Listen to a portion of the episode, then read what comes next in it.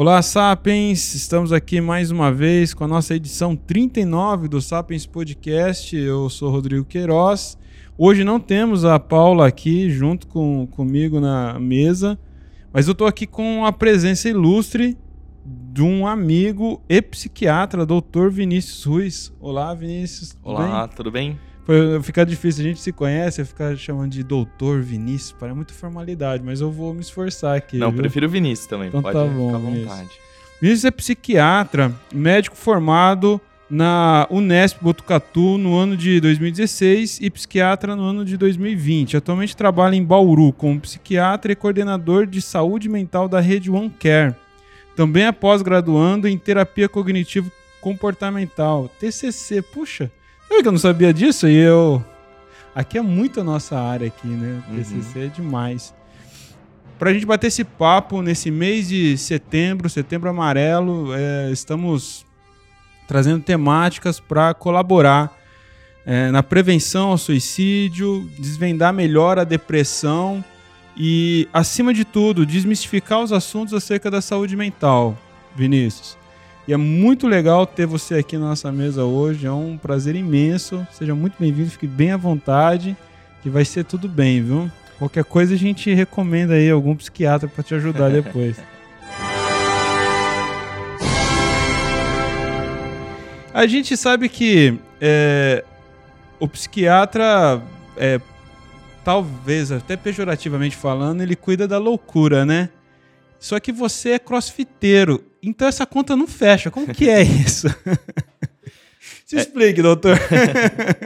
é, primeiro de tudo, queria agradecer por estar aqui, né? Acho super importante a gente falar de saúde mental. É, ainda temos bastante estigma, né, em cima da, dessa área. Muita gente deixa de procurar ajuda por conta disso. O, o CrossFit vem aí como um, uma ajuda para mim. Acho que é um, uma área bastante intensa, né? Acho que os, todas as consultas são bastante pesadas, assim. O, então, o CrossFit apareceu como uma forma de, de aliviar minha tensão, de... Você alivia onde mais? No burp ou no snatch? Jogando peso para cima. Joga tudo para fora. Exatamente.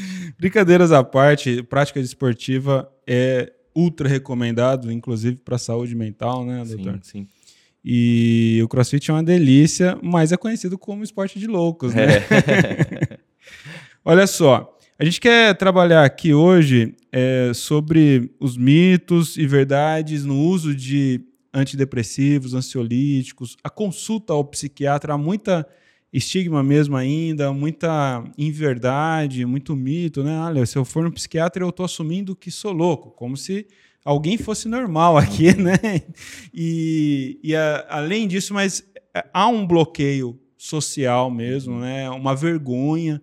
Não é curioso isso? Sim. E até diante disso, antes da gente entrar nisso, eu quero saber o que, que leva a pessoa a se formar na, na psiquiatria, né? Você foi para medicina com esse plano?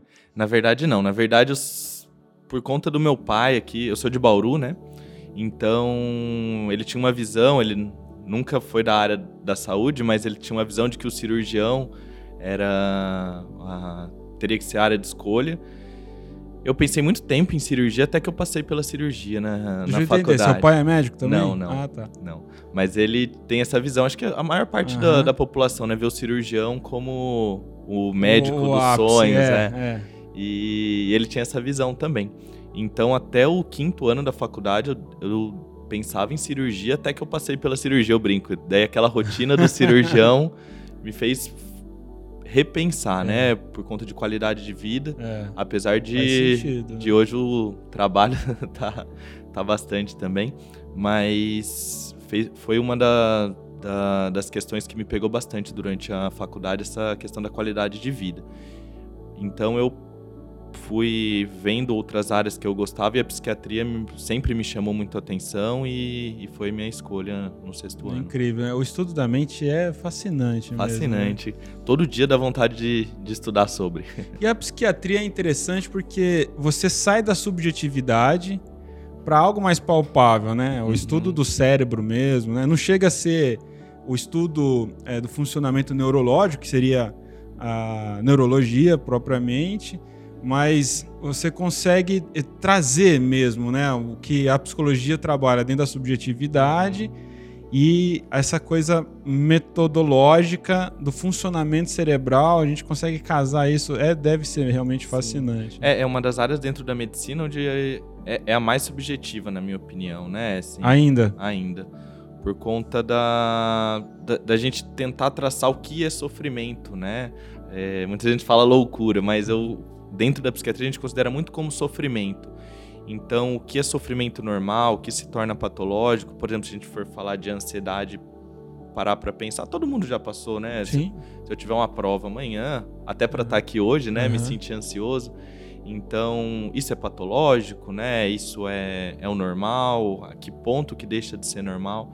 Então, é essa subjetividade que eu acho interessante, ver o, o que ponto que eu preciso procurar mesmo um psiquiatra, ou psicólogo, ou uma ajuda, né? Em que ponto, então?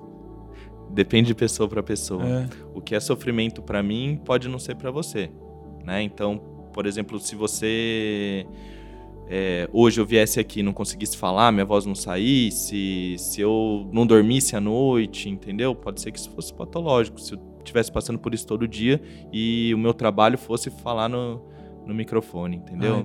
Ah, a dica seria é, a, a, se sentir paralisado por essa ansiedade sucessivas vezes. Isso. Pode ser isso. É, é quando ela começa a atrapalhar nosso dia a dia, entendeu? Quando começa a ser disfuncional. Então, eu, eu sempre faço, eu sempre venho aqui, falo no microfone, converso com todo mundo e tá super tranquilo a partir de um ponto, isso começa a me gerar uma dor de barriga, ou eu começo a suar frio ao falar no microfone, começo a ah, ter tá. taquicardia, ou não quero ir. Não é nem a primeira vez, é, é. do meio do caminho, você, igual você começa a sentir isso para ir para a clínica, por Sim, exemplo. por exemplo, por exemplo.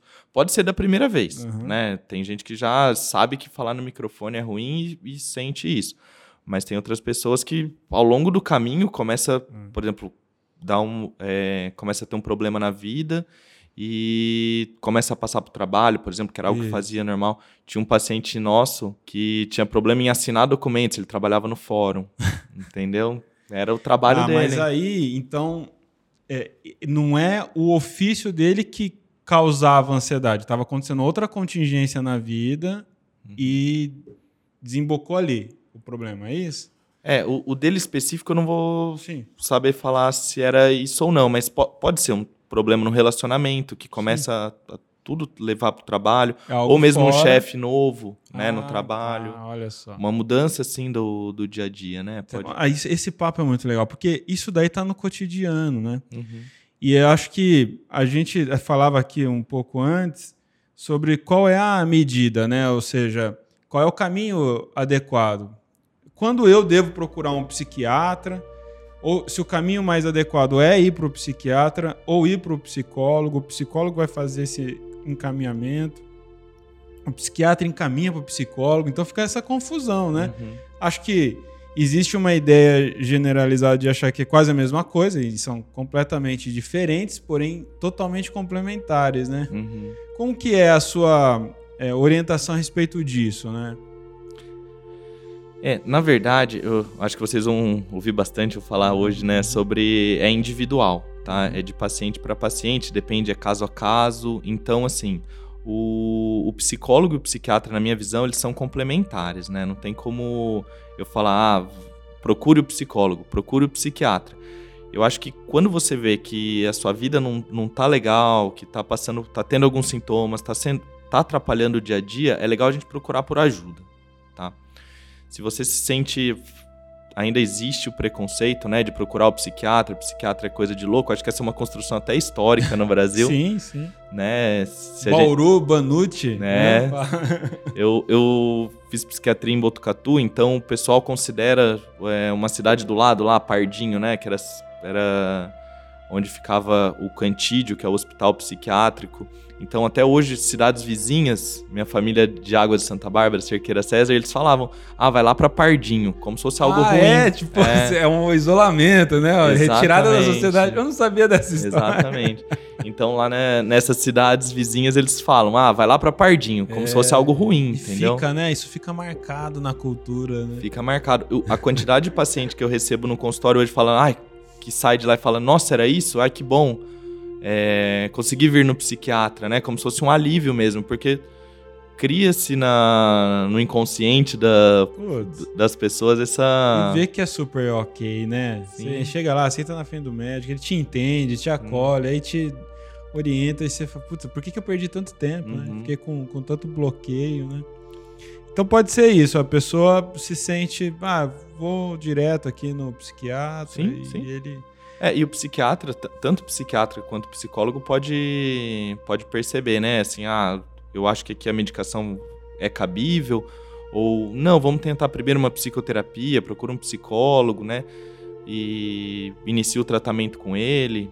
Isso no consultório é comum. Quando eu, ve quando eu vejo que ainda não precisa de medicação, tá em caminho já direto para o psicólogo, faz o atendimento lá e acho que esse contato, né, é, é muito tranquilo. Isso de uma curiosidade, porque dado o bloqueio social, né, parece é, que a pessoa vai mesmo, não dá, tô 15 dias sem dormir, sei lá, tô vendo vulto, né, e eu vou então no médico. É, é frequente você constatar que os, os que assim, qual que é o índice, né? De pessoas que chegam lá e você fala, não, nem precisa de medicação.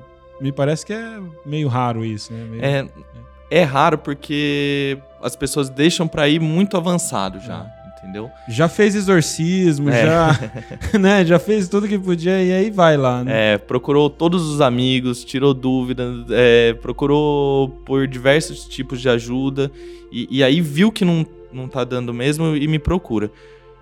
E se fosse o contrário, seria muito mais fácil, né? Se, me, se a procura fosse primeiro pela, pelo tratamento, a gente vê que casos mais leves, né, é, menos cronificados, são mais fáceis de tratar.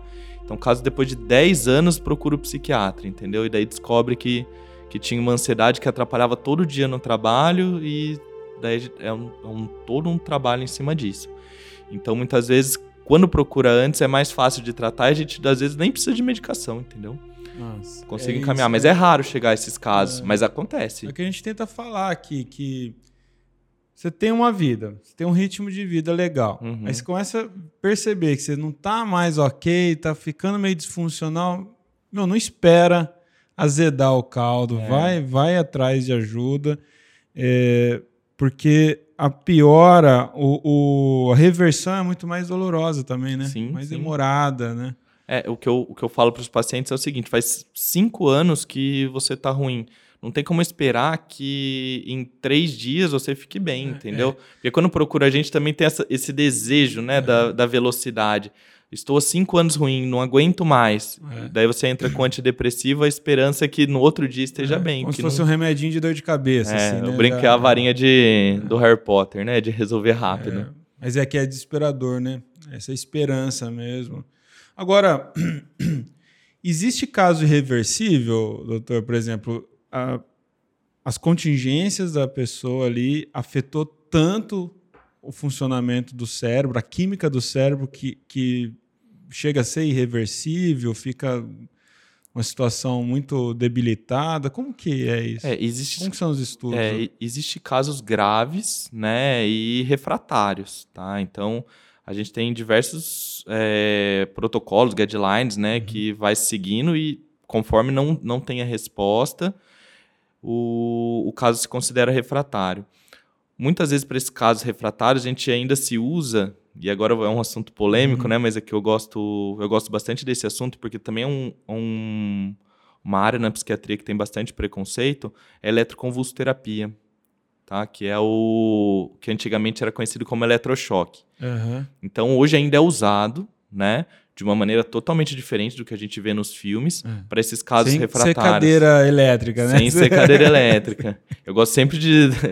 sempre que eu posso falar sobre esse assunto, eu falo, porque é um, é um dos tratamentos, assim, que tem grande efetividade, segurança, né? É feito sobre anestesia, sob anestesia, não demora 30 segundos para ser feito o procedimento. Olha. O paciente não sente, não se lembra, não, não tem mais aquilo de ser punitivo, né? Que acho que a psiquiatria foi muito punitiva já a questão mani é, manicomial, né? Uhum. E, e hoje ainda é usado, só que ainda tem essa, esse estigma em cima desse, desse procedimento. É um procedimento que, que traz muitos ganhos para o paciente. Até mesmo, estamos no setembro amarelo, já aproveitando uhum. um dos temas, né? É, até mesmo para ideação suicida. É mesmo? Explica é. melhor então, doutor. É, primeiro, como que é esse, esse procedimento? Sim. E, e como que ele atua no cérebro? Né? Qual, qual que é o é, objetivo é, de fato? É, ele, ele, na verdade, vai causar uma, uma, uma convulsão no cérebro, tá? E, e, essa convulsão vai, vai alterar os neurotransmissores. O, o, funcionamento específico dele, como tudo na psiquiatria, é, são, são ainda pouco estudados. A psiquiatria começou a ser estudada a partir da década de 60 ali, que se deu mais valor para a saúde mental. Então, ela é uma das especialidades mais atrasadas ainda dentro, do, dentro da medicina. Né? A gente sabe muita coisa. Os antidepressivos são dessa época, os antipsicóticos são dessa época, então eles têm pouco conhecimento efetivo do, do que funciona, né? E a gente tem esse conhecimento recente. É, que interessante. É, e, a, e a eletroconvulsoterapia, como que funciona? O paciente, então, vai para o centro cirúrgico, é no centro cirúrgico que é feito. É, ele é sedado, né, com relaxante muscular. Antigamente era feito sem nada. Então era punitivo mesmo. Ele sentia convulsão pelo corpo inteiro, tinha fratura. Hoje não.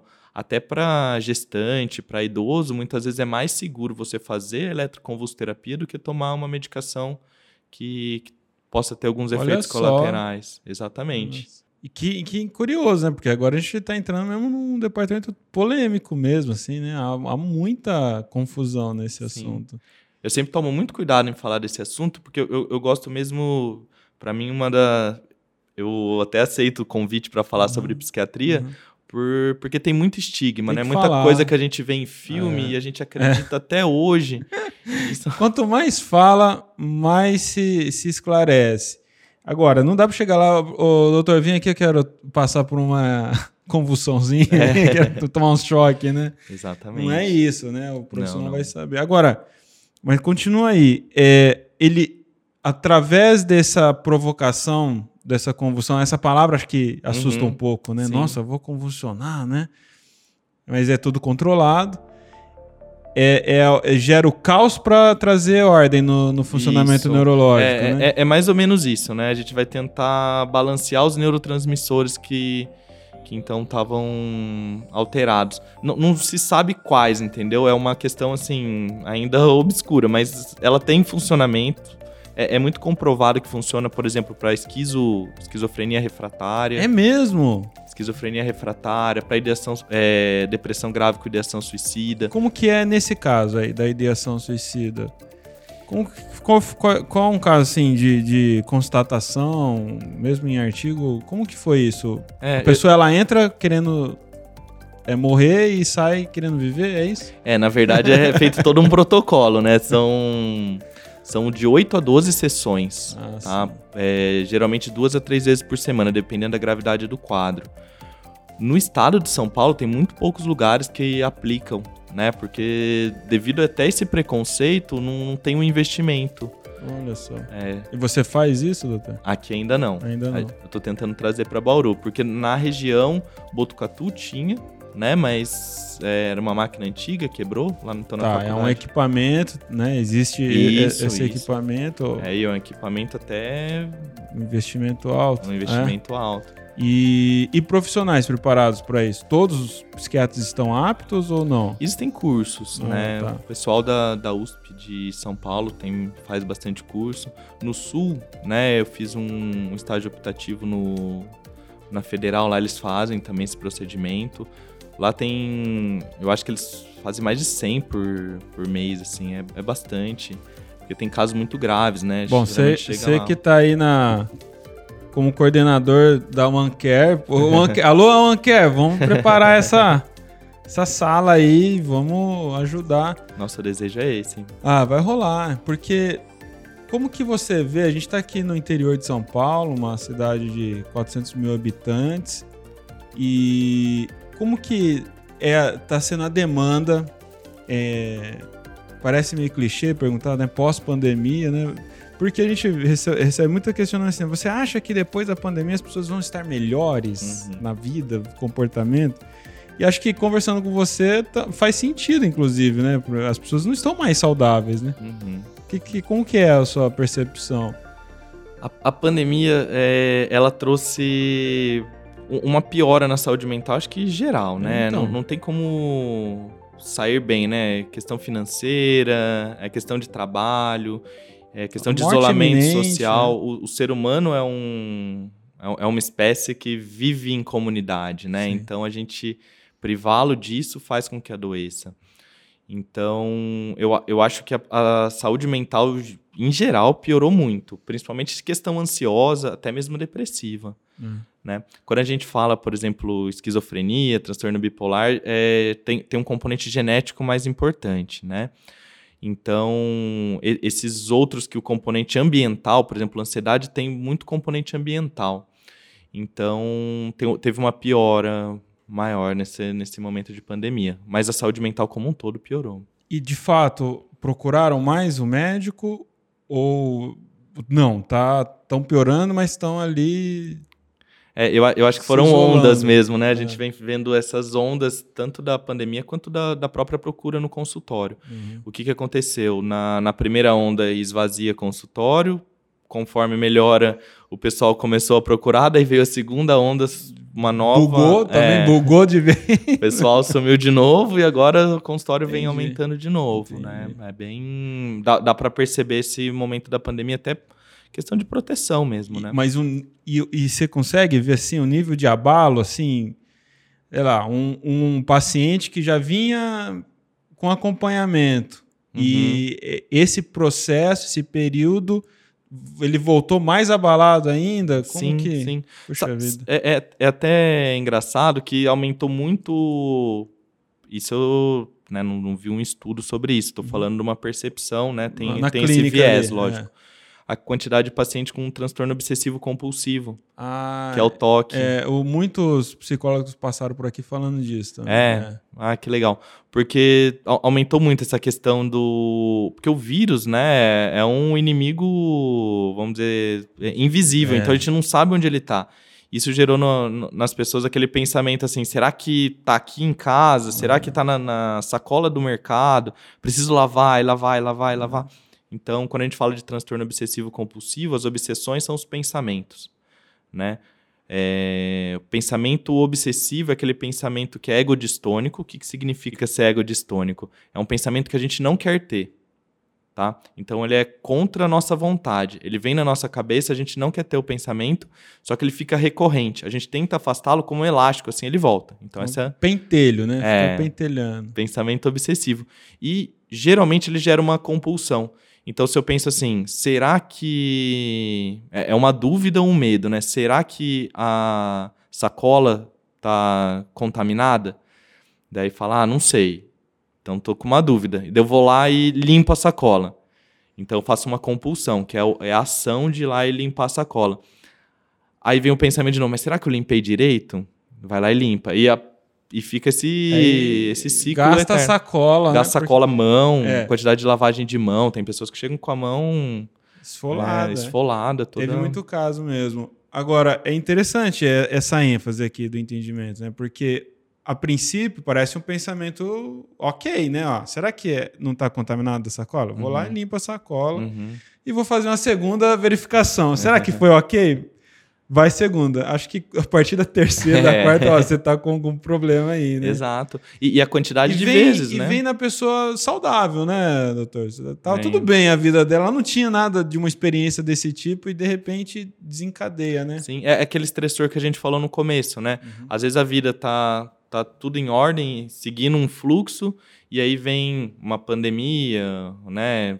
Lá eu dei o exemplo de problemas na relação, problema com o chefe, mas a pandemia é um grande, né? É um grande, né? Então é uma experiência apocalíptica, né? Que a gente passou é uma coisa catastrófica, inus... é, né? inusitado, assim. Nossa, que e bom, tomara que estejamos caminhando para o fim disso, né? tomara. né? Ou para o controle disso, sim, né? Sim. A, o vírus a gente vai conviver com ele forever agora, mas que com uma vida mais organizada, né? Sim. Então vacinem-se, né? Por favor, Por né? Por favor.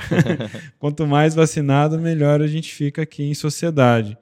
Mas é, eu quero ainda abrir aqui um, um bate-papo com você sobre mitos e verdades, né? Perfeito. O uso de medicação, porque, bom, se já é difícil ir para o psiquiatra, dado esse, esses é, esses mitos mesmo, né? O preconceito, as coisas. É o que você falou, antigamente foi agressivo, talvez, o processo de, de é, conhecimento científico mesmo, né? Uhum. É, da, da, da, área da psiquiatria, os, os manicômios, né? Então era uma coisa. A gente, a que chegava para a sociedade é, leiga eram as informações mais absurdas, né? E que talvez fizesse algum sentido também, né? uhum. né? Os, os experimentos ali enfim, a gente está falando de décadas atrás, né? Isso sim, mudou há muito sim. tempo. Se para o psiquiatra já é um, um, há um bloqueio, o uso de medicamento psiquiátrico é outro problema, né? Uhum. Porque ou é a consumação da loucura, ninguém quer ser louco, né? Ou medos da, das reações a efeitos colaterais, reações adversas, porque ouviu dizer, né? Eu mesmo contei para você que eu tive uma experiência uns anos atrás e foi bastante é, chocante para uhum. mim. E, e, enfim, depois é, revi a, a, a, postura. Então, como que é isso, né? A gente tem é, a ideia de que o medicamento psiquiátrico são sempre tarja preta uhum. e que portanto, são viciantes. Isso é verdade, doutor? Muito pelo contrário. É, tem uma pequena parcela da, das medicações psiquiátricas, na verdade, que, que são tarja preta, que são viciantes, né? E o, geralmente o psiquiatra tem muito receio em passá-las. É, quando a pessoa toma, muitas vezes não é, não é o psiquiatra que passou essa medicação. Eita, como é, porque é? qualquer médico pode prescrever qualquer medicação, assim, como hum. um psiquiatra pode prescrever um antibiótico, uma, um, um anti-inflamatório, né? O, o médico pode prescrever o ansiolítico, né? Os benzodiazepínicos, que eu vou falar um pouquinho. Então, essa classe de, de medicação, que é o benzodiazepínico, ela, ela causa dependência. Que é a tarja preta. Que é o tarja preta. Mas quando não é um psiquiatra que recomenda, é uma treta entre vocês? Na, na verdade, não, não porque é, é, comum esse uso ainda, né? Como, uhum. como eu disse, apesar da psiquiatria hoje tá, estar se desenvolvendo, avançando, existem é, algumas coisas que ficam lá de trás, né? Tanto, até mesmo essa cultura é, manicomial ainda existe dentro da psiquiatria. Então, a, gente, a informação é importante para a gente começar a quebrar com isso, né? Até mesmo com essas ma mal práticas dentro da psiquiatria. O benzodiazepínico, que é, que é esse ansiolítico que causa dependência, eu vou falar alguns nomes para ficar. É, às vezes as pessoas conhecem, né? Que é o uhum. clonazepam, diazepam, é, alprazolam, lorazepam. É. Essas medicações causam dependência. Isso quer dizer que o psiquiatra não usa? Não. A gente usa, mas a gente usa para casos específicos, entendeu? Se você está tendo crises ansiosas, essa medicação ela funciona muito legal que, que é uma crise ansiosa? Doutor? Crise ansiosa é, é aquele momento da vida, né? Você tá super ansioso, assim, tá, tem muita coisa acontecendo. Daí você começa a ter, por exemplo, uma taquicardia, uma sensação de dor no peito, que passa pro braço. É do pânico. É. É, uma crise de pânico, vamos uhum. dizer. O, o, transtorno de pânico é quando a gente tem muitas crises, uhum. né, dentro de um período. Agora, quando tá dentro de um quadro ansioso, você pode ter a crise de pânico e não ter o transtorno de pânico. Ah, ok. Entendeu? É diferente. Quando a gente fala de crise de pânico, é, é essa crise ansiosa, né? Uhum. É uma crise ansiosa. Então, taquicardia, às vezes dá dor de barriga. E aí, o que, que o psiquiatra faz? Ele usa essa medicação por um curto período de tempo, enquanto o ansiolítico, né, vai fazendo o efeito dele, porque ele não faz efeito na hora. Eu gosto de dar o exemplo da pneumonia. Legal, legal. Vou dar o exemplo da pneumonia que é interessante. Quando a gente tem pneumonia, a gente tem febre, uhum. certo? E aí eu dou de pirona para você, a febre resolve, mas essa febre volta. Sim.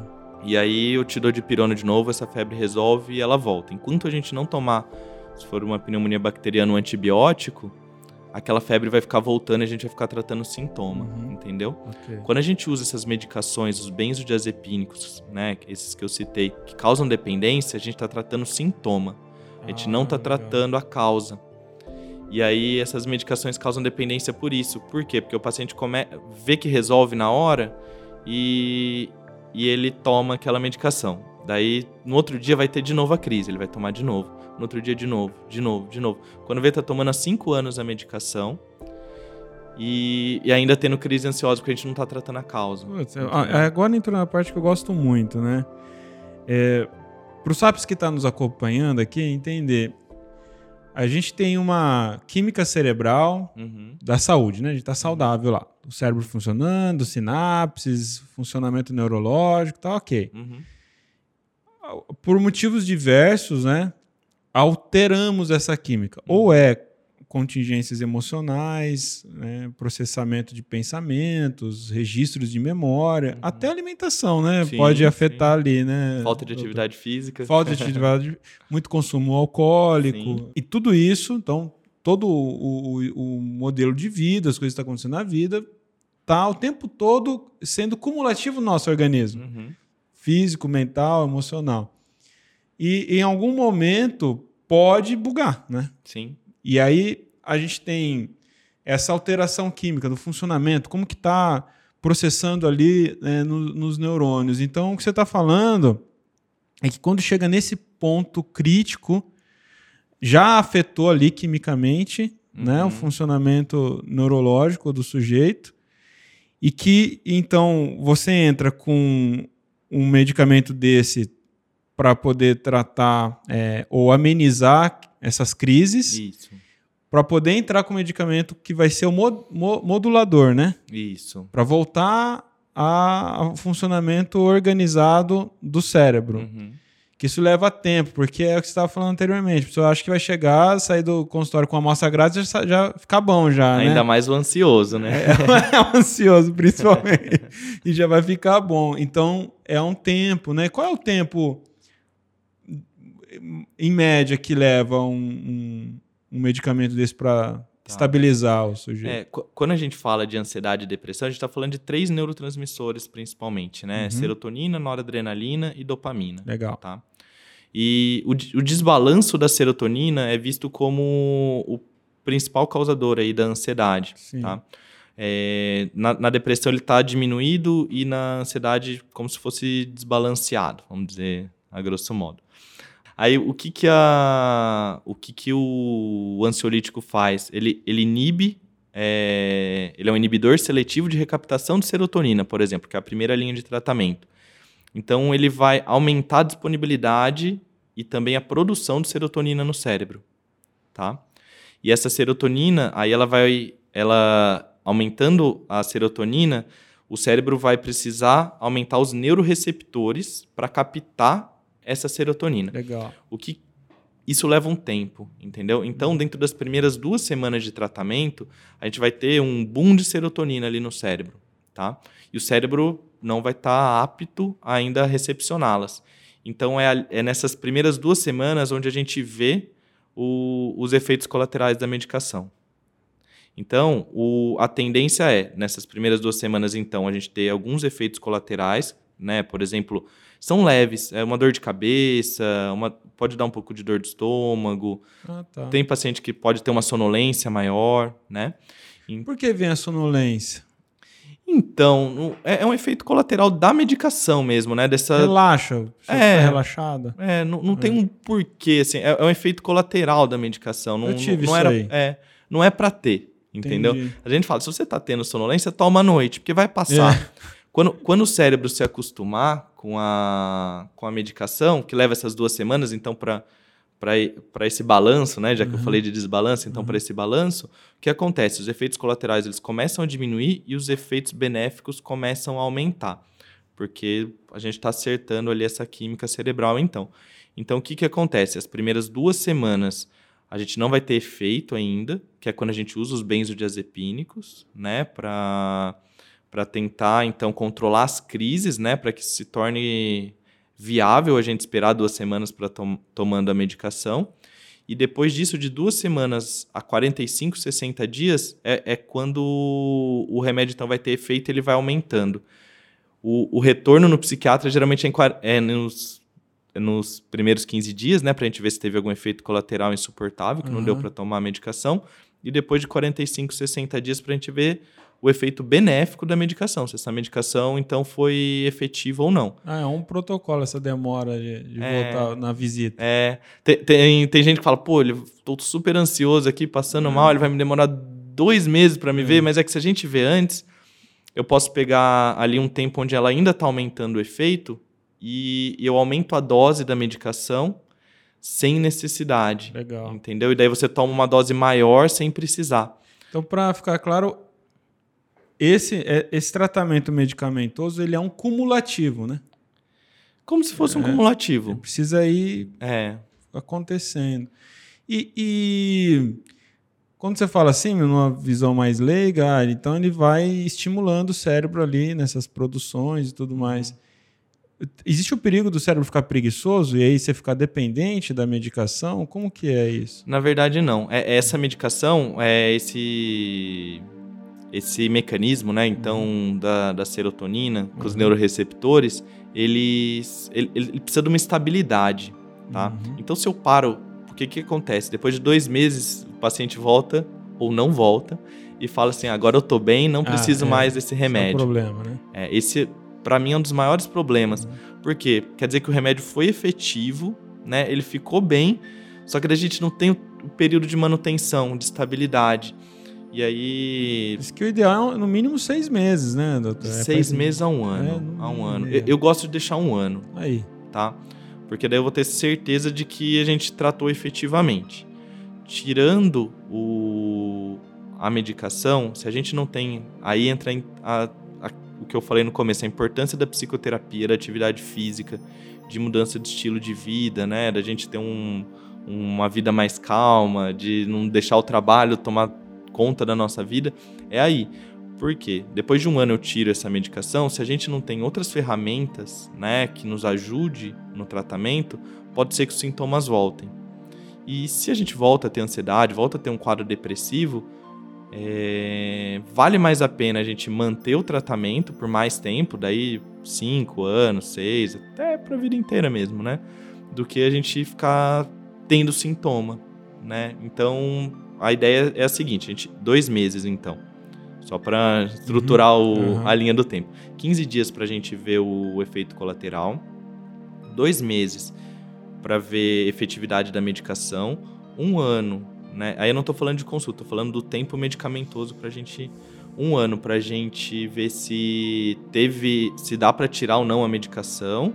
E que não é repentino também, né? Não é repentino. É o desmame, né? É. Porque tem gente que com um comprimido só não, não vai ser efetivo. Né? A, a medicação ela tem uma dose que vai fazer o tratamento. Então, por exemplo, vou falar da sertralina.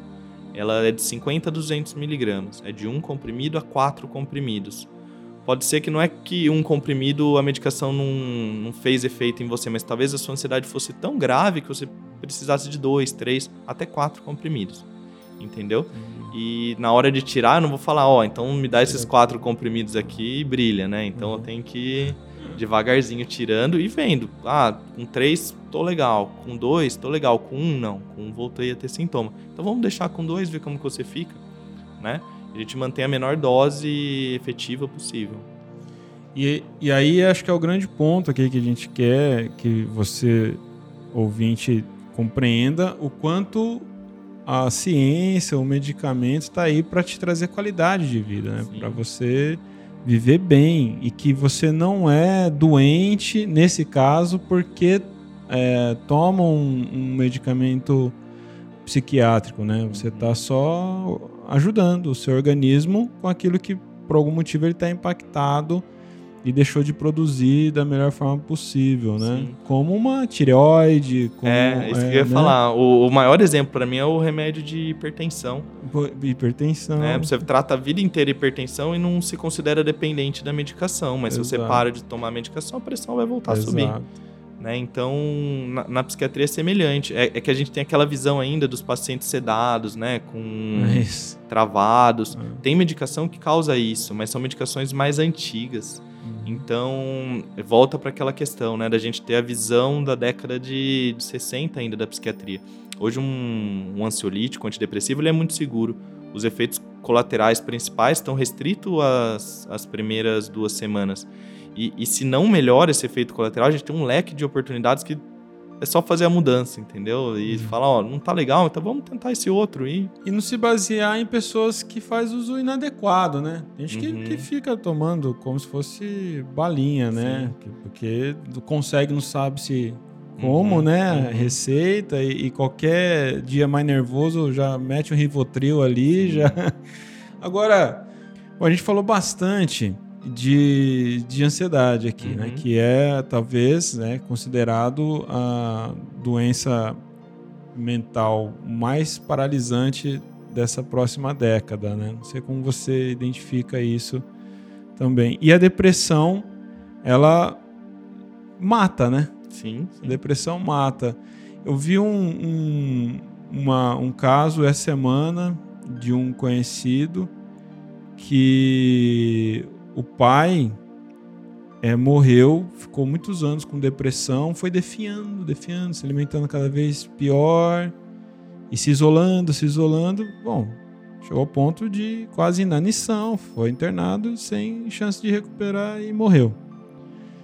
Então acho que a gente consegue perceber um nível tão duro da depressão que é esse, né? A pessoa morre porque vai ficando é, é, se largando na vida mesmo, uhum.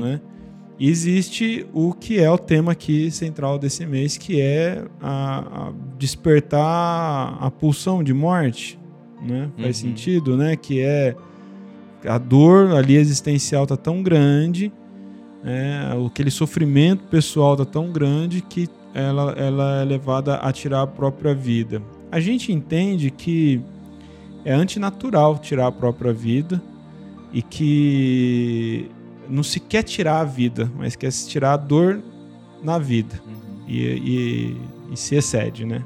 Acaba que a, acaba com a vida mesmo. Que é a depressão. Né? A depressão, é, podemos dizer isso, é a depressão que leva ao suicídio? É, na, na verdade, eu, a depressão é uma doença incapacitante, né? Assim, uma das mais incapacitantes do mundo, hoje visto pela OMS. E é visto que quem comete suicídio, é, mais de 90% das pessoas que cometem suicídio têm um sofrimento psiquiátrico. Isso não quer dizer que seja único e exclusivamente da depressão, mas a depressão é a principal causa de suicídio, né? Entre outras causas, a gente pode falar, é, tem a depressão, o transtorno por uso de substância, né, álcool, outras drogas, o transtorno bipolar, tá? O transtorno bipolar, a gente acredita que é aquela pessoa que um dia tá bem, outra tá é. E na verdade não, né? Uma, são episódios mesmo. 14 dias, é, a média de 7 a 14 dias onde a pessoa fica num episódio depressivo. O depressivo geralmente dura um pouco mais, mas em outros episódios ela fica muito para cima. Hiper eufórica, é, né? A gente chama de mania, né? Mania. mania. A mania, então, é uma pessoa eufórica que não dorme, fica trabalhando de madrugada, mas assim, fora do padrão dela, né? Tem pessoas workaholics que trabalham Sim. de madrugada. Mas uma pessoa que foge daquele padrão, por 7 a 14 dias, você, ela fica diferente do que ela é, falando muito, pensamento acelerado, às vezes até com delírios de grandeza, né? Gasta um, um dinheiro. Teve um paciente uma vez que comprou um caminhão. É, então. Né, assim. No... é engraçado, é. né? Tem um caso que a gente já contou aqui, a Adriana Santiago contou da, da, de um paciente que ele sumiu, né? Ele tinha esses episódios, uhum. e aí ele uhum. parou de tomar medicação e deu um perdido, ficou sumido. Uhum. E aí ligou um dia, ela tinha, ele era tão sério o caso dele que ela tinha a procuração, ela que tinha que assinar uhum. a autorização para compensar os cheques dele. Entendi. E aí ele sumido há 10 dias, ligou uma, uma, uma moça para ela e falou: ah, aqui é fulana, eu sou namorada do ciclano. E ele pediu para eu te ligar que você vai autorizar aqui a compra de um carro que ele me deu, né? Ah, é? Você fulano, uhum. você tá com o ciclano? Porque faz 10 dias que ele tá sumido, uhum. né? Como é que ele tá? Ah, tá tudo bem. Então, e, e, qual que é o carro? Ah, era um, um A5, assim. Uhum. e ele tava há 10 dias no, no, no puteiro, uhum. e a, a, namorada dele arrumou lá e ele tá tão felizão com ela que ele quis dar o carro Sim. pra ela. Falei, ah, então vamos fazer assim, ó, vamos esperar mais uns dias. Uhum. Quando ele voltar, Aí ele, tipo, se ele te prometeu, ele vai te dar, mas aí a gente conversa e eu autorizo. Ah, não, ele quer que faça agora, mas não, não vai ser agora e vamos esperar. E aí passa o episódio, né? Sim, sim. Ele voltou, aí, aí enfim, o fato é que é, aí caiu na real. Falei, puxa, não acredito que eu quase fiz isso e, e e, é, e essa é uma fase teve, muito impulsiva é, mesmo, né? Então. Podia não ter, né? É. A psicóloga no meio da, da do caminho. E geralmente e... não tem. Geralmente não tem. A maior parte da, da, das pessoas que passam por isso não Aí tem. Dá ali caminhão, dá... É. compra fazenda, né? Compra, compra. Se coloca em dívidas grandíssimas, assim. é, é, é, muito grave perde o mesmo. senso mesmo. Perde, né? perde. Uma das características do transtorno bipolar, né, é que quem. Assim, vou é uma brincadeira meio que psiquiátrica, né, uhum. entre a gente. Mas é que quem tem o transtorno psiquiátrico fala que não tem, porque ele perde a crítica. Então, se a pessoa fala que tem um transtorno bipolar, a gente interroga, né? Porque ele perde a crítica, ele não percebe essa fase dele, ele tá super bem, né? Ele não quer voltar. Ele não percebe que ele tá é, é, adoecido, uhum. entendeu? Então, geralmente, quem tem um transtorno bipolar depois de estabilizado, é ele, ele percebe. Vai, é. é. não é ele que vai, mas é, a família que fala: ó, oh, ele tá gastando uma grana aqui, num... a gente não sabe o que fazer, então é assim que chega pra gente, entendeu? Que coisa. Esse né? paciente mais é, bem para cima. Nasce mesmo. com isso ou também é uma coisa que estoura no, no, decorrer da vida? Hoje na psiquiatria a gente fala bastante de epigenética, né? Ah, que é, é que... sempre o ambiente. É, não sempre o ambiente, ele tem que ter a predisposição. Tá. Entendeu? Muitas vezes ele tem o gene inativo com alguns gatilhos da vida, né? Então ele ele desenvolve o transtorno. Existe essa depressão, mas a, ah, terminando o bipolar, Sim. ele é mais comum do que parece, né, doutor? Sim, sim. M muitas das depressões são bipolares e a gente não diagnostica, né? Porque fica tratando a depressão. Daí, eu, o que a gente contou aqui foi uma fase de mania grave, né? Assim, mania. É que existe a hipomania, que é uma mania um pouco mais leve, onde a pessoa não dor dorme menos, fica mais, até mais produtivo, então as pessoas não percebem. É, nem da... ele, né? É, nem ele. ele. E aí fica tendo esses episódios recorrentes de depressão ao longo da vida, mas em alguns momentos tem a hipomania que a gente não percebe. Mas é. é e, e, aí você estava dizendo sobre isso que pode ser que na fase depressiva cometa até o suicídio. É, e até pode na mania, um sofrimento. Até na ah, maníaca, porque ele fica mais impulsivo. Né? Pega o carro, anda 150 por hora na estrada. Ah, tá. Aí é um. É, às vezes ele. Uma inconsequência. Né? Sim, né? fica mais inconsequente, exatamente. É. O, a esquizofrenia também tem um componente, né? Às vezes a é. pessoa se sente perseguida. É. Tem um exemplo, eu acredito que seja de livro esse mesmo, né? Que o paciente se sentindo perseguido, o pessoal do SAMU chegou no, no prédio dele, né? Queria entrar porque ele estava tendo um, um, surto ele, psicótico ali. E na hora que abriu a porta, ele achou que fosse quem estava perseguindo ele, pulou do prédio, né? Da varanda. Então, até mesmo a esquizofrenia tem esse. É, é, menor, né? A taxa de suicídio. O maior é da depressão, mas os outros transtornos psiquiátricos, alguns transtornos de personalidade também, do borderline, que hoje tem sido muito falado, uhum. né? Que é um transtorno de personalidade. É, onde a pessoa. Um dos diagnósticos é essa questão da automutilação, né? Do, da tentativa de suicídio. Então, um, um, dos sintomas, na verdade, não do diagnóstico, um dos sintomas é esse. Então, é um transtorno de personalidade que também pode estar envolvido com, com suicídio. E é triste, né? Porque a gente tem os números é, terríveis, né? Da, da, do suicídio todos os dias no mundo e no Brasil mesmo. E não consegue se diminuir isso, né? São anos que se trabalha nessa direção e, tenta a gente aqui mesmo tenta fazer esse papel de uhum. comunicação o tempo todo e é muito difícil é, tanto para o sujeito que está passando pelo sofrimento e, e para quem está em volta, né, doutor, que também adoece junto ou não consegue reconhecer o perigo eminente ali, né? É, tem um dado curioso aí que eu acho que é legal até da gente falar, que o suicídio no mundo tem diminuído. Acredita? No tirando as Américas, é, não, não, lembro se tem mais algum lugar, mas eu lembro que a América ainda está em ascensão, por conta dessa ainda dificuldade de, de falar sobre suicídio, né? É, a dificuldade da gente conversar sobre isso, políticas públicas também relacionadas, né? A saúde mental dentro do setor público ainda tem bastante dificuldade, assim, de, de crescer. Então, as Américas têm o, as, os, as taxas de suicídio aumentando. O, outras regiões do mundo estão diminuindo. Até por conta da, da OMS, né? Que acho que a, a partir de 2003 considerou o dia 10 de setembro como a data de conscientização né, do, do risco de suicídio, Setembro Amarelo agora no Brasil, para a gente conversar um pouco disso, né? Quantas vezes a gente já, já passou o ano sem falar sobre, sobre isso pois e agora é. tem o Setembro Amarelo onde as pessoas têm procurado mais, entender mais o que é o suicídio, ainda muito considerado como frescura, né? Como falta de religião, como... Falta de Deus. Como falta de Deus, então ainda tem muito estigma, muito estigma mesmo. E isso chega no consultório, né? Eu, eu sempre gosto de pontuar, né? Quem tá passando por isso não, não é frescura, a gente tem uma questão química mesmo, que a gente tava falando até agora dos antidepressivos, né? Dessa, desse desbalanço aí de, de neurotransmissores.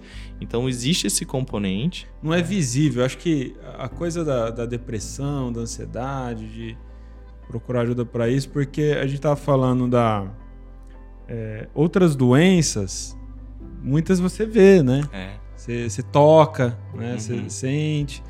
E, e essa, isso que está acontecendo no cérebro, você acha que você vai ter controle, né? Não, vou, vou respirar melhor aqui, já vai dar certo, vou, vou, amanhã passa.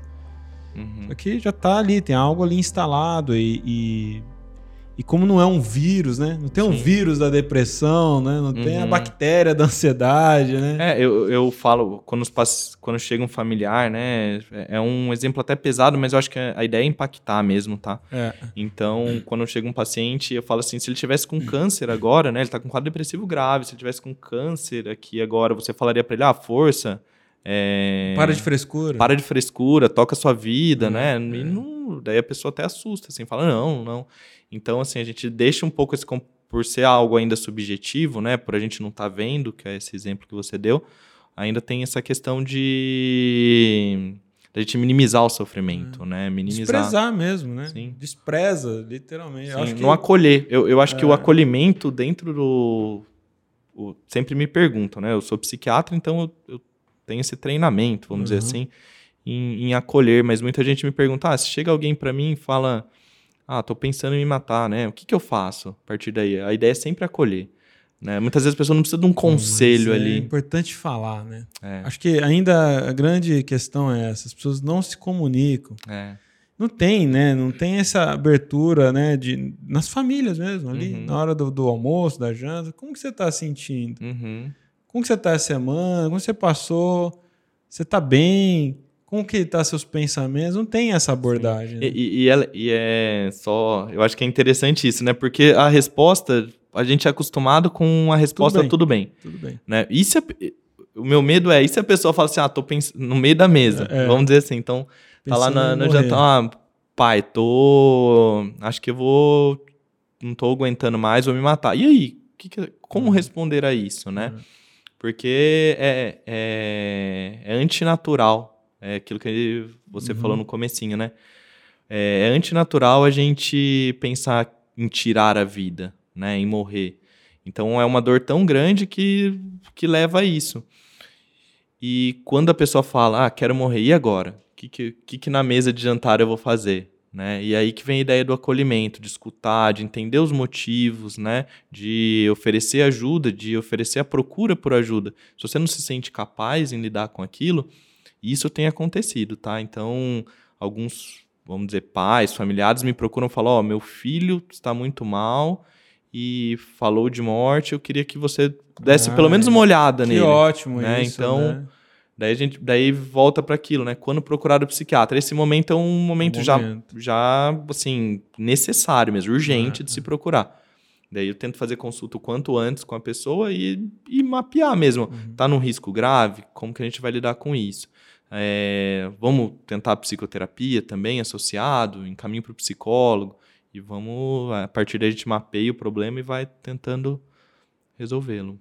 Agora, quando chega setembro amarelo, você percebe um aumento de procura no consultório por conta da comunicação, das pessoas estarem sendo alertadas sobre isso? Sim, sim, sim. É. A, a, atualmente, é, as pessoas têm procurado mais, né? Uhum. Como um todo, assim. Eu acho que setembro vem aí como uma forma de conscientização, mas tem funcionado pro ano inteiro, né? As pessoas têm se preocupado mais com saúde mental. Que bom. Então, na minha roda de amigos, o pessoal vem conversa, né? A gente fala mais sobre isso, não tô falando só de amigos psiquiatras, né? Então, em outros momentos, as pessoas hoje ainda é, têm muito preconceito, isso continua. Então, a questão do psiquiatra ser só para louco, né? Mas a procura tá maior. Então as mas pessoas. É muito legal, ó. você é jovem ainda, né? Uhum. Ainda. Daqui. Quem tá ouvindo a gente agora em 2050, você já tá com 60 é. anos, mas. É... E aí você tá muito socializado, né? Então, uhum. por exemplo, lá no box, né? Então uhum. tem toda aquela, aquela, aquela socialização, Sim. aquela garotada, né? A gente tudo jovem ali. Uhum. Isso quebra alguma Uhum, algumas barreiras, né? uhum. né? Cria é, conexão, né? Sim. sim e saber, sim. ó, o, o, Vinícius é psiquiatra, aí eu já tem um ali, já, pô, vou fazer uma perguntinha, né? É. É, e, e, mas é, é, interessante que talvez antes não, né? Porque é. assim, ah, vou fazer uma pergunta, vão achar que eu tô louco, né? E é. na verdade, não. O, o assunto tem sido colocado, já, já tem se tornado mais, vamos dizer, palatável porque né? a pergunta primeiro, acho que é assim, o que, que faz o psiquiatra na verdade? Ah, o psiquiatra, ele faz essa parte do acolhimento, né? Então vai chegar o paciente lá num, num quadro onde nunca passou por, por ninguém, nunca falou com ninguém sobre aquilo. A gente tenta entender o que está acontecendo com o paciente, né? Tenta ver ferramentas que ele tem de por ele mesmo, né? E estimular essas ferramentas para que ele comece a trabalhá-las, pode ser numa psicoterapia, ou, por exemplo, ele tem uma família muito continente, então a gente estimula esse apoio social, a gente começa a ver as é, estratégias com ele de, de melhora, ver a necessidade ou não de introdução de uma medicação. A medicação vai ser uma muleta nessa caminhada, né? Quando a gente torce o pé, então vamos por, por exemplo ortopédico. O, se você torce o pé, você não vai no outro dia sair andando, entendeu? Então a gente vai precisar de um tempo de repouso, uma muleta, né? Pra gente começar a pisar de novo no chão e no futuro largar essa muleta, se for possível. Uhum. Então a, a, ideia é essa, a gente mapear esse momento, né, do, do paciente. Agora ele precisa de tratamento medicamentoso? Vamos colocar uma medicação aqui que vai ajudá-lo nessa caminhada, né? vai ajudar? Eu, eu acho que eu vou ter resposta disso, isso vai ser efetivo, porque eu também não posso passar um remédio porque é, ele quer, entendeu? É. Ou vou usar o exemplo da eletroconvulsoterapia. Chega o paciente e fala, quero fazer eletroconvulsoterapia. Por quê, né? Temos que ver se, se tem necessidade ou não. Então essa é a função do psiquiatra. A gente avaliar, a gente é médico, né? Então avaliar ou não a necessidade de tratamento. Você chegar para mim e falar, quero operar minha vesícula né? O cirurgião não vai fazer essa cirurgia. Então, acho que essa é a nossa função nesse. Ó, falando em medicamento, doutor, a Paula separou aqui para nós um dado que o acesso a remédios no Brasil aumentou em 3,54% no último ano. Segundo o levantamento da Interplayers, os medicamentos cujas vendas mais cresceram no período foram para diabetes, 14%, hipertensão, 4%, e depressão, 4%. Então, as três áreas aí uhum. da saúde que mais cresceram.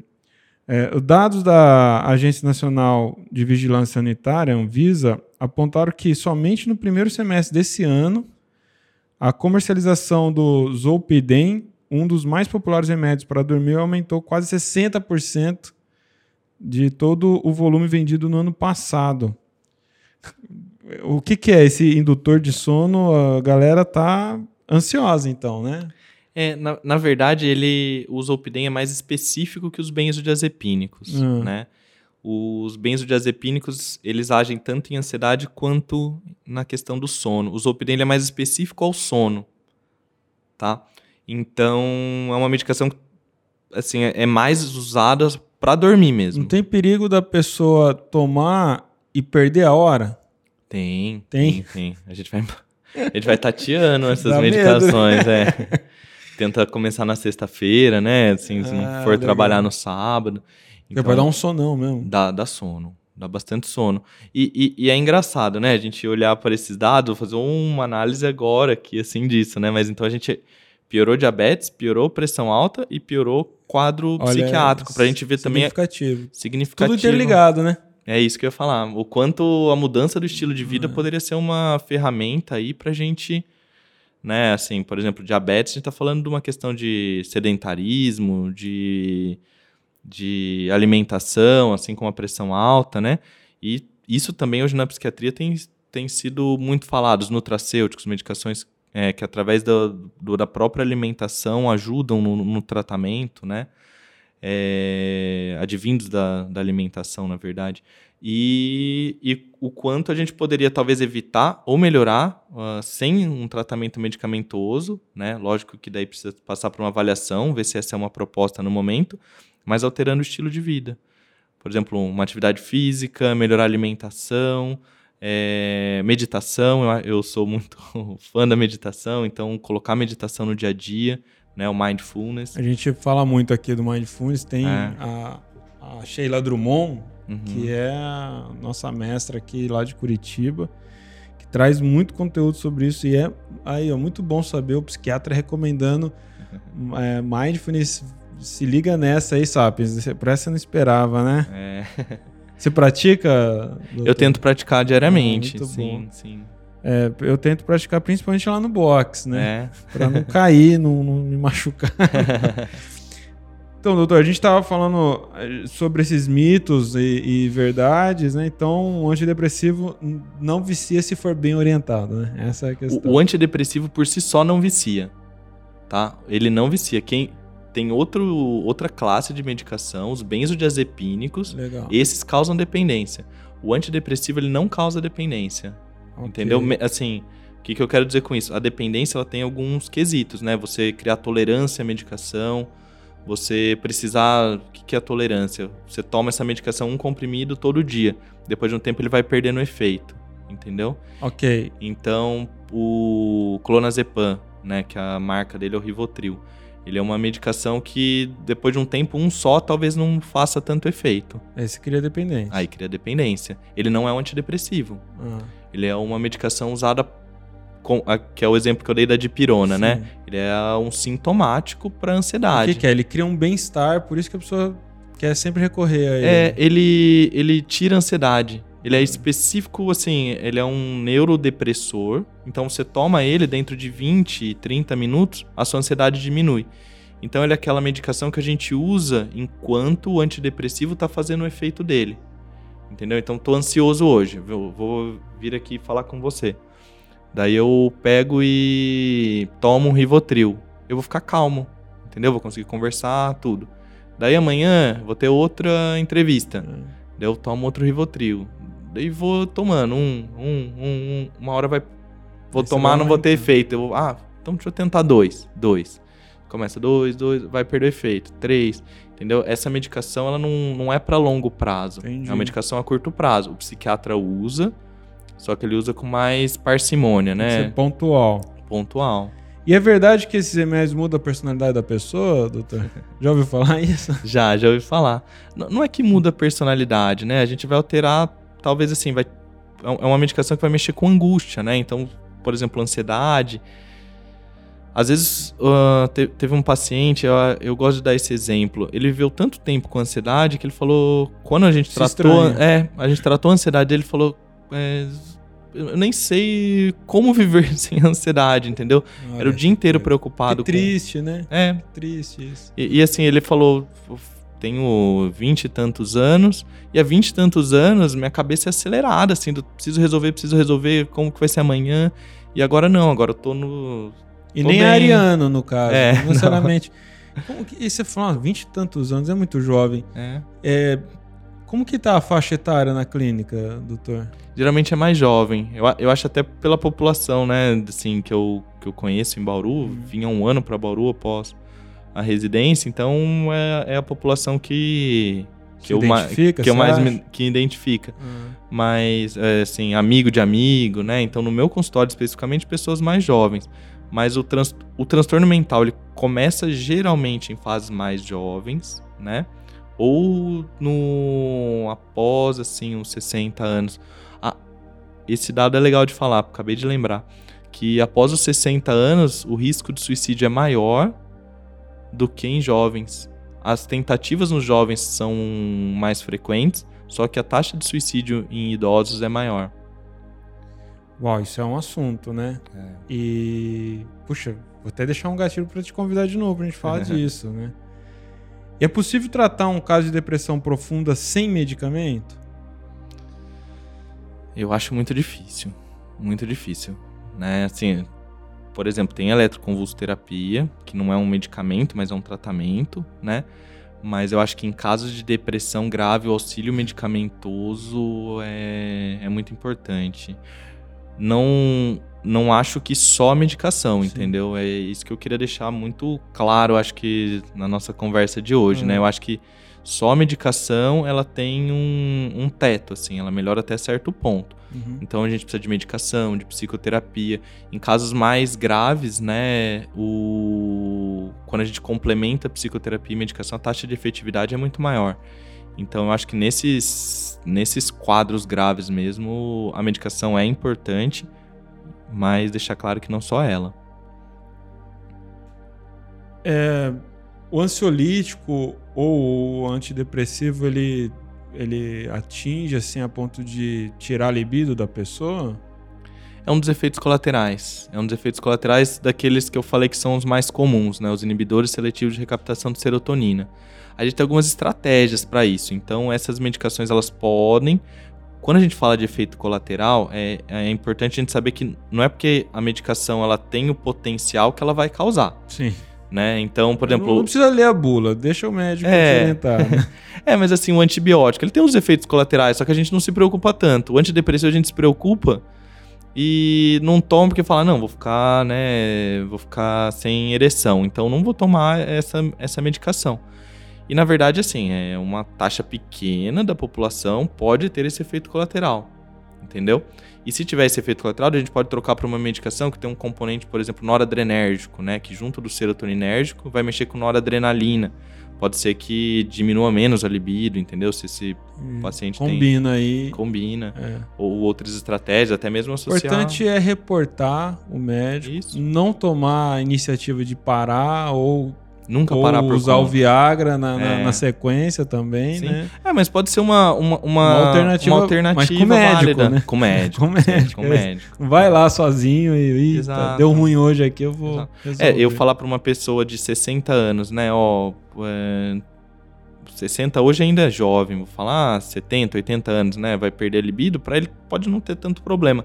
Agora falar para uma pessoa de 16, 20, né, que tem toda uma vida sexualmente ativa pela frente, já, já a gente está falando de outra coisa, né? Então, também a faixa etária é importante nisso. A gente vê com qual população a gente está trabalhando.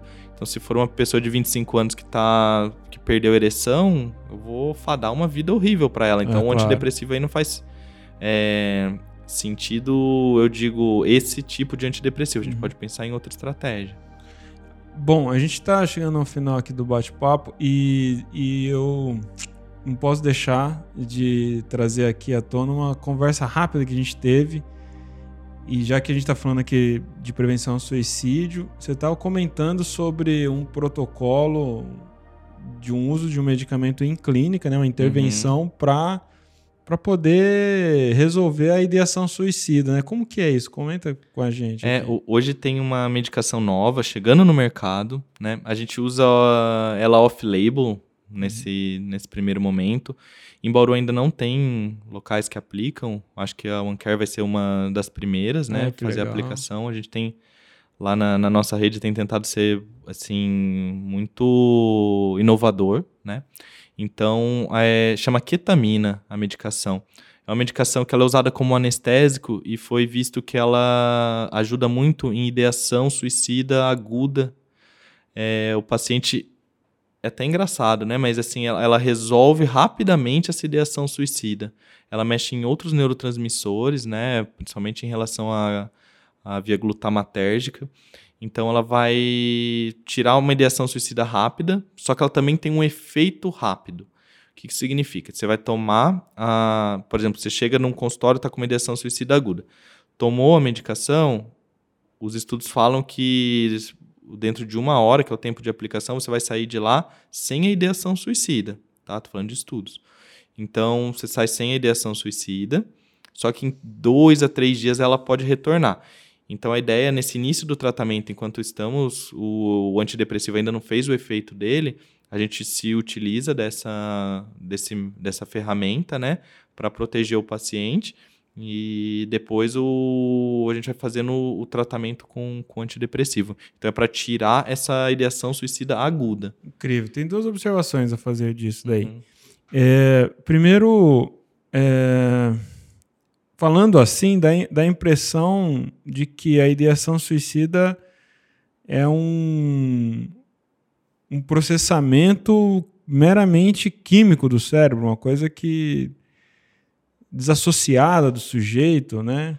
É, é que na verdade a gente está pensando em, por exemplo, num quadro depressivo. É, ela é mais estudada assim para quadros depressivos graves, entendeu? Então uhum. a gente está uhum. falando dessa, dessa neuroquímica da depressão, entendeu? agir em outros neurotransmissores, que não aqueles que eu falei, né? Que seria a serotonina, a noradrenalina e a dopamina. Então a gente está pensando um pouco fora dessa caixa desses neurotransmissores, que é o que a gente tem até hoje, entendeu? Tá, dá uma freada ali.